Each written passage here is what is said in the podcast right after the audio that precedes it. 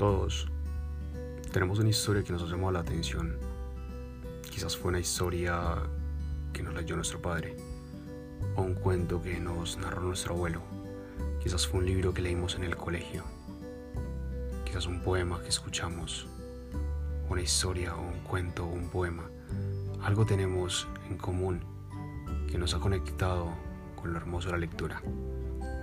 En este podcast quiero compartir contigo algunos de esos encuentros que he tenido, algunas de las historias y los cuentos que me han atrapado y me han enseñado lo hermoso que es leer. Acompáñame.